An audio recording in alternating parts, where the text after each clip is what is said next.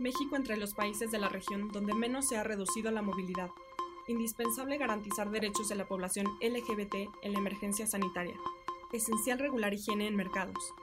Estas son las noticias del Centro de Información de las Naciones Unidas en México, del viernes 17 de abril de 2020.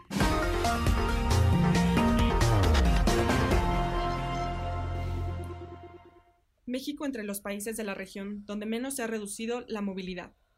Uno de los pilares de las políticas de contención para restringir la propagación de COVID-19 es alentar a las personas a quedarse en casa.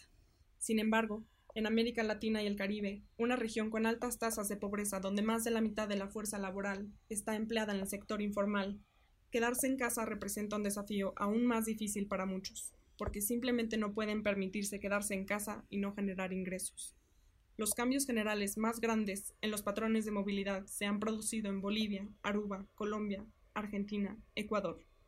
Y los cambios generales más pequeños se han producido en México, Trinidad y Tobago, Nicaragua y Haití. Esto de acuerdo con el secretario general adjunto de la ONU y director regional de América Latina y el Caribe, Luis Felipe López Calva. El colectivo LGBTI está entre los más vulnerables en la pandemia, dice Bachelet. La alta comisionada de los derechos humanos ha pedido a los gobiernos que se aseguren de que las personas LGBTI no sufren discriminación si necesitan ayuda médica en esta crisis. Michelle Bachelet recuerda que este colectivo está entre los más vulnerables y marginados en muchas sociedades, y entre los que más riesgo tienen de contraer COVID-19.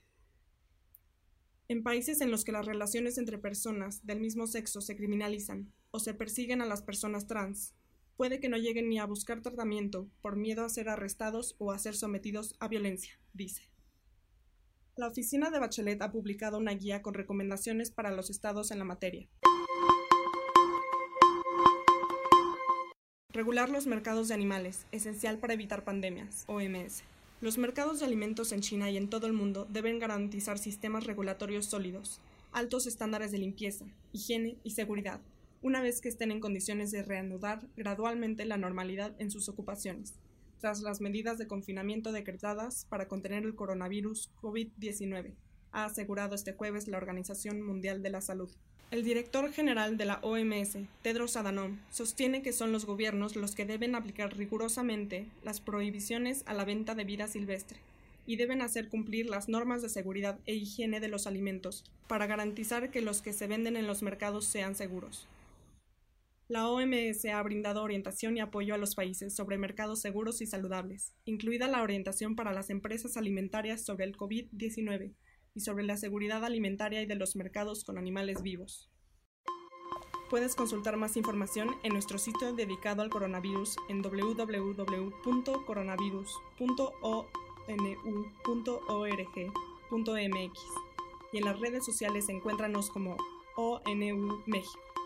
María Servio, del Centro de Información de las Naciones Unidas en México.